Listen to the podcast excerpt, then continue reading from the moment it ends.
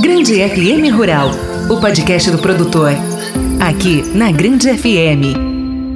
Bem-vindos, estamos chegando com o podcast Grande FM Rural e nesse episódio vamos falar sobre o trabalho escravo no campo aqui no Brasil. Especialistas irão fornecer um contexto detalhado sobre o que é considerado trabalho escravo, apontando as condições degradantes e as restrições à liberdade que os trabalhadores enfrentam em muitas regiões rurais do país.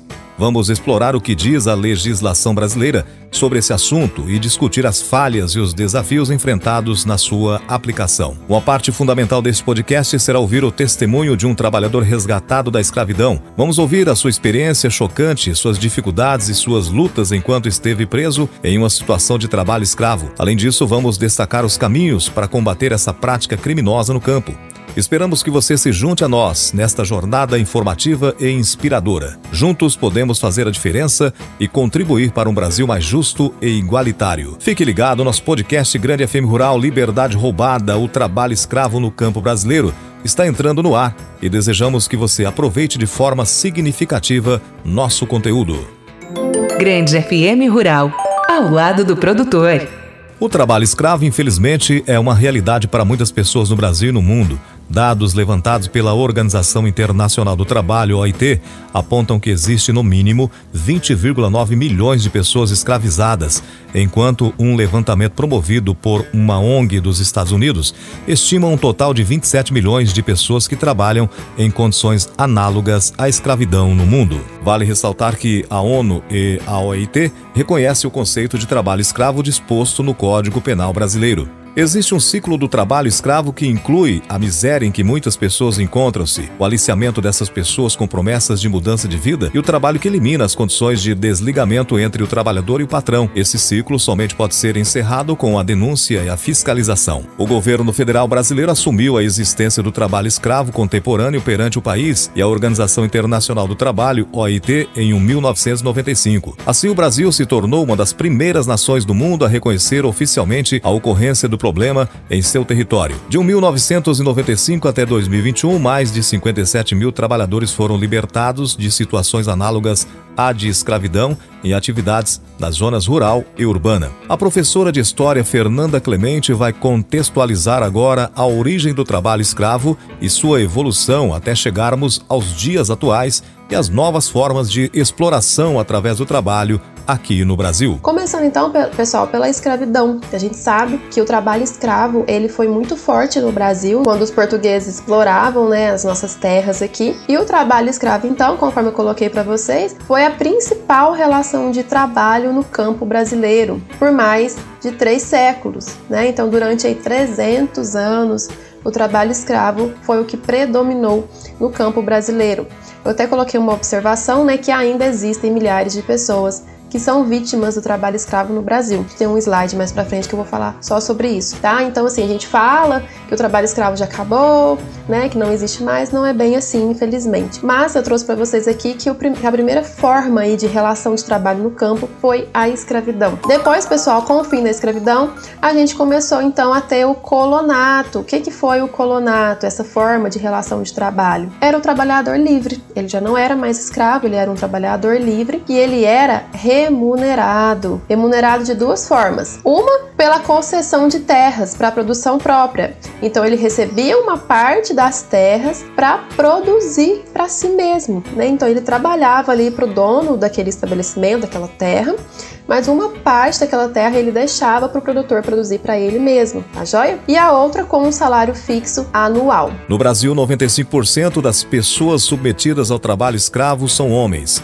Geralmente, as atividades para as quais esse tipo de mão de obra é utilizado exigem força física, por isso, os aliciadores buscam principalmente homens e jovens. Por outro lado, mulheres também são recorrentemente expostas a essa prática criminosa. Apesar de representarem somente 5% dos resgatados na média nacional, há contextos em que as mulheres compreendem parcela significativa do total como no setor têxtil em São Paulo, além de estarem sujeitas à subnotificação e atividades como o trabalho doméstico e sexual. Os dados oficiais do Programa Seguro-Desemprego, registrados de 2003 a 2020, indicam que entre os trabalhadores libertados, 68% são analfabetos ou não concluíram nem o quinto ano do ensino fundamental. Há também uma disparidade racial relevante entre os escravizados. Mais da metade, 58%, é negro, sendo 45% pardos e 13% pretos. Os trabalhadores rurais libertados são, em sua maioria, migrantes internos que deixaram suas casas com destino à região de expansão agrícola e se empregaram em atividades como a pecuária, a produção de carvão, o desmatamento e o cultivo de cana-de-açúcar, soja, algodão, café e outras lavouras. Vamos ouvir novamente a professora Fernanda Clemente, que vai nos explicar o que podemos chamar de escravidão contemporânea. Então, infelizmente, ainda existe. No campo, ela é bem mais comum do que nas cidades, tá? Talvez pela falta de fiscalização. E aí, quando a polícia, né, os agentes encontram pessoas nessa situação, eles falam que existe ali um trabalho análogo à escravidão, né? Então, um trabalho parecido com a escravidão, com situações bem degradantes, que é o nome que se dá então à escravização contemporânea. Então, quando a gente fala em escravidão hoje, é, não fala assim, ah, é trabalho escravo, não, trabalho análogo a escravidão, ou seja, parece com a escravidão, tá? Por quê? Porque muitas vezes é, o trabalhador ele até recebe algum dinheiro ou ele recebe algum benefício, né? Não é totalmente igual na escravidão que o trabalhador só tinha que trabalhar e pronto, né? Não, ele recebe alguma coisa, mas as condições de trabalho são terríveis, então é parecido com uma escravidão, é análogo à escravidão, tá? Então nessa parte de cá, ó, tem até os exemplos, né? Falando de como é que isso ocorre, ó. Isso inclui, além do trabalho forçado, servidão por dívidas, então a pessoa se endivida e aí ela tem que trabalhar para pagar essa dívida que nunca acaba. Uma forma que eles arrumam lá de a pessoa nunca conseguir pagar a dívida tem que trabalhar. É impedimento de sair do local de trabalho, então a pessoa fica meio que prisioneira. Jornadas exaustivas, então horas e horas de trabalho e condições degradantes. Então às vezes a pessoa tem que morar no lugar, fica presa ali, não pode sair e às vezes mal tem um banheiro, mal tem uma cozinha para cozinhar. Então aquelas condições degradantes, né? Com o objetivo de erradicar o trabalho escravo, o Estado brasileiro tem historicamente centrado esforços na repreensão ao crime, dedicando-se a medidas como a fiscalização de propriedades privadas, a restituição dos direitos dos trabalhadores resgatados e a punição administrativa, econômica e criminal dos empregadores flagrados utilizando-se dessa prática. Ainda que essas ações sejam fundamentais para libertar os trabalhadores e sancionar os responsáveis, elas são insuficientes para erradicar a prática do trabalho escravo. A erradicação do trabalho escravo deve passar também pela criação de políticas públicas articuladas que contemplem a assistência à vítima e a prevenção ao problema, de forma que os trabalhadores possam se desvincular da situação de exploração a qual estão ou possam estar submetidos. Dentre as políticas de prevenção estão as ações afirmativas no âmbito da educação. A Associação Brasileira do Agronegócio, a BAG, afirma que cabe a autoridades, entidades, empresas e sociedade manter uma rígida vigilância para denunciar e desbaratar grupos criminosos que mantêm essa degradante ofensa ao ser humano, aproveitando-se das carências e ingenuidade de pessoas humildes que necessitam de um trabalho para sobreviver. Vamos ouvir agora o depoimento de um cidadão brasileiro que sentiu na pele a exploração de seu trabalho diante de sua ingenuidade e falta de conhecimento em relação ao que lhe foi oferecido como atrativo na oferta de emprego. Eu pensei que não existia essas coisas de trabalho escravo. Cheguei na primeira fazenda, onde houve vários assassinatos. Fui para Calvoeira fazer calvão para siderúrgica, ali perto de Sailândia Outra exploração também. No tanque a gente tomava banho, lavava roupa e bebia água. Barracozinho de lona, não tinha energia, quebrei um dedo. Desse dedo não fui atendido no hospital, não me deram medicamento e retornei ao serviço, o gerente já tinha botado outro no lugar. Só fiz pegar minhas coisas e sair à noite, no beijo da BR. Fui para outra fazenda pior, foi obrigado a nós sair fugido. Para começar aí só tira a gente de madrugada. Os caminhão chega e lota de gente. E deixa a gente vários dias no hotel, dos hotelzinhos mesmo feitos de tauba. Almoço, a janta, o café. E coloca uma mulher no meio, mas não dá dinheiro. E muita bebida. Onde passa, a dopar as pessoas só com bebida. Quando a gente tá pensando em estar tá num bem bom, os caminhões chegam à madrugada, todo mundo dormindo. A gente compra foice, compra esmeril, compra bota Se não tiver roupa, tem que comprar roupa também de serviço. Aí é onde eles colocam no caderno a dívida do hotel.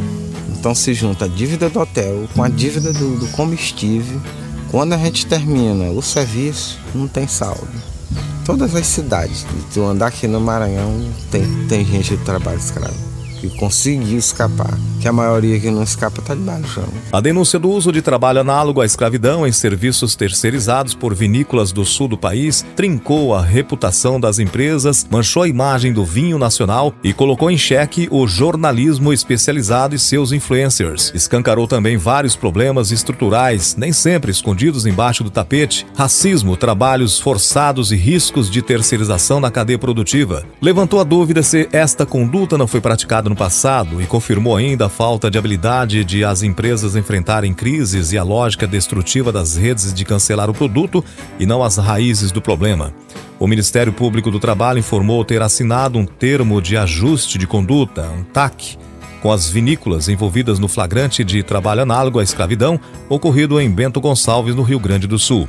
Pelo acordo, as vinícolas se comprometeram a pagar 7 milhões de reais em indenizações, 5 milhões por danos morais coletivos e 2 milhões por danos individuais, a ser dividido entre os resgatados.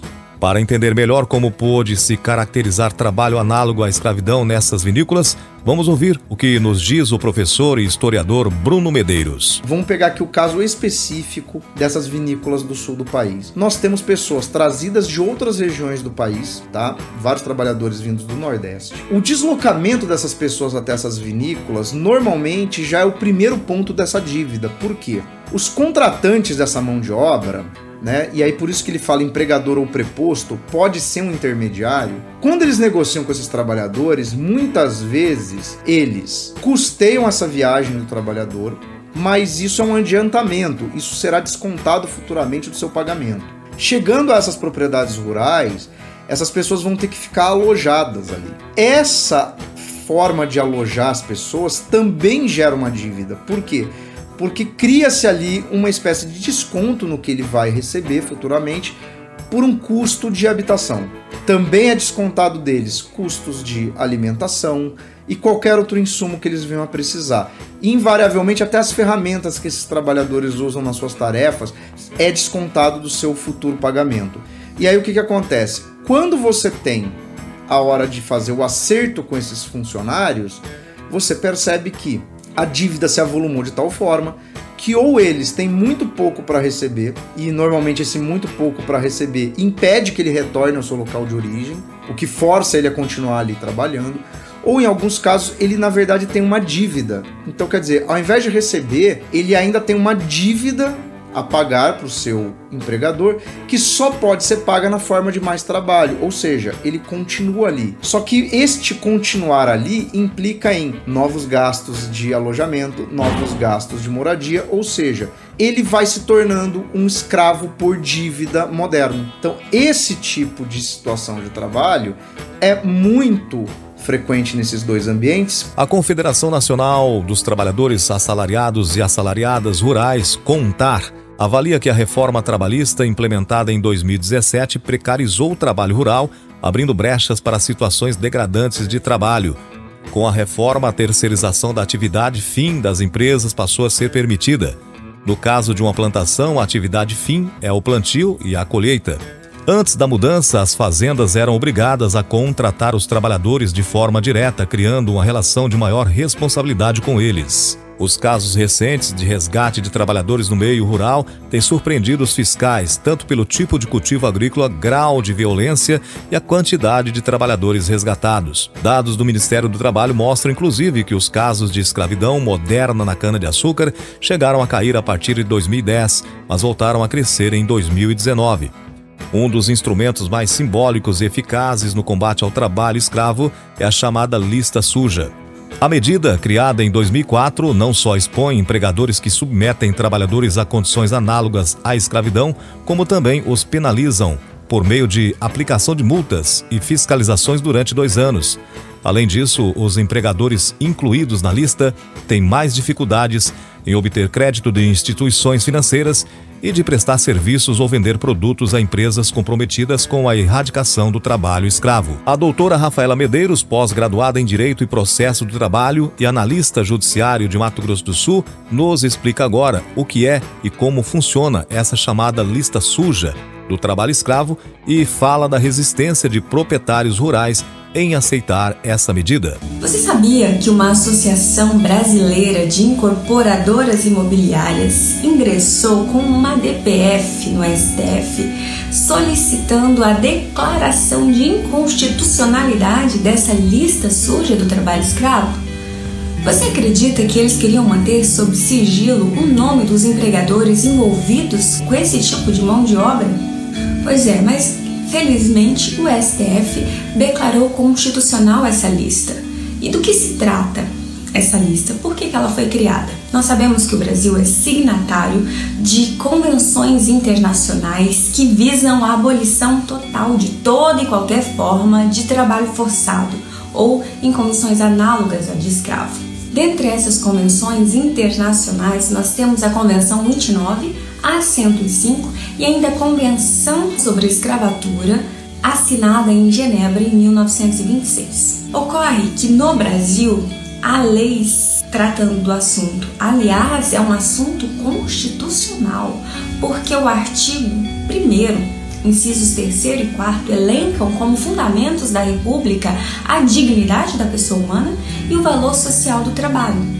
Aliás, no artigo 170 nós podemos observar que a ordem econômica nacional está fundada na valorização do trabalho humano, ou seja, trabalho humano e dignidade estão atrelados. Portanto, trabalho em condição análoga a escravo é totalmente inconstitucional. Além disso, o artigo 243 da Constituição pune aqueles proprietários de, de terras, tanto em zona rural como urbana, que mantiverem ali na sua propriedade a exploração do trabalho escravo. Vai haver aqui a expropriação dessas terras que serão destinadas à reforma agrária ou a programas de habitação popular. Além disso, qualquer bem de valor econômico que for localizado nesses lugares, eles serão confiscados. Pois bem, nós vemos aqui a responsabilidade do empregador na esfera civil. Nós temos também a responsabilidade penal, porque o artigo 149 do Código Penal diz que é crime reduzir uma pessoa à condição análoga de escravo, com pena de reclusão de 2 a 8 anos e multa além da pena correspondente à violência. Mas o que seria então reduzir uma pessoa à condição análoga de escravo? O artigo 149 do Código Penal traz a definição. Contudo, há uma portaria do Ministério do Trabalho que define de uma forma mais clara o que seria o trabalho em condições análogas à de escravo. Aliás, essa portaria traz o conceito minucioso acerca de cada um desses itens que eu vou falar aqui. A portaria 1293, no artigo 1, define como condição análoga de escravo o trabalho submetido de forma isolada ou conjuntamente a trabalho forçado, jornada exaustiva, condição degradante, restrição por qualquer meio de locomoção em razão de dívida contraída com o empregador e retenção no local de trabalho por meio de. Aí nós temos três opções: cerceamento do uso de qualquer meio de transporte, manutenção de vigilância ostensiva, apoderamento de documentos ou objetos. Então, Sempre que um trabalhador for encontrado nessa situação, ele será considerado um escravo e, portanto, deverá ser resgatado dessa situação. Aqui, além dessa punição penal, nós temos a punição administrativa, que foi exatamente a criação dessa lista suja, que na verdade é um cadastro de empregadores que fica disponível na internet para toda a população, em que vão constar os nomes, é, CPF, CNPJ, o número de pessoas que foram resgatadas, em que ano que houve a fiscalização, a data da aprovação da decisão irrecorrível no processo administrativo e o que acontece aqui. O auditor fiscal, sabendo da situação, vai autuar o empregador que passará a responder um processo administrativo. Esse processo garante a ele o contraditório e a ampla defesa então aqui ele vai poder se defender da situação. O nome dele só vai para o cadastro com a decisão irrecorrível e ele permanecerá nesse cadastro por dois anos. E durante esse tempo ele será monitorado para saber se ele está ou não cumprindo com as diretrizes que lhe foram impostas. Agora, se durante esse tempo ele reincidir na mesma prática, o nome dele vai permanecer na lista por mais dois anos. O estado de Minas Gerais foi o que mais registrou trabalhadores em situação análoga à escravidão resgatados na década, 28,88%, seguido por Pará, 10,97% e São Paulo, 8,39%. As atividades mais comuns foram criação de bovinos para corte, 15,96%, construção de edifícios 11,58% e cultivo de café 7,59%. Em números absolutos, 6.696 pessoas foram resgatadas nesses setores nos últimos 10 anos. Além do combate a todas as formas de trabalho escravo por parte do governo e dos grandes empresários, é preciso que haja mudança por parte de toda a população que contribui indiretamente para o trabalho escravo contemporâneo. Eis que muitas vezes age de forma egoísta e em causa própria, para obter vantagens financeiras, fomentando o ciclo vicioso da desvalorização do trabalho e perpetuando a prática escravagista. A sociedade consumidora, através do seu poder de compra, pode mudar o patamar da competitividade, escolhendo adquirir produtos e serviços que não se utilizam da mão de obra escrava, preservando assim os valores sociais e morais. Grande FM Rural, o campo em destaque. E assim chegamos ao fim deste episódio do podcast Grande FM Rural Liberdade Roubada, o trabalho escravo no campo brasileiro. Esperamos que as informações e histórias compartilhadas tenham despertado em você uma maior compreensão sobre essa grave violação dos direitos humanos. É fundamental lembrar que o trabalho escravo no campo é uma realidade presente em nosso país e que demanda uma ação enérgica e coletiva para combatê-la. É responsabilidade de todos, como cidadãos conscientes e sociedade civil, unirmos forças para erradicar essa prática criminosa. Convidamos você a se envolver, a se informar e apoiar as iniciativas e organizações que trabalham na defesa dos direitos dos trabalhadores rurais. Juntos podemos pressionar por mudanças nas políticas públicas, na legislação e no comportamento das empresas e dos consumidores. Este foi o podcast Grande FM Rural, disponível no grandefm.com.br ou na sua plataforma de áudio preferida. Siga nosso podcast nas redes sociais, assine nosso podcast, se inscreva em nossos canais e favorite nosso conteúdo. Assim você será notificado toda vez que tivermos novidades. Esperamos que você tenha gostado deste conteúdo em breve novos episódios estarão à sua disposição. Você conferiu Grande FM Rural, o podcast do produtor. Aqui, na Grande FM. Grande FM.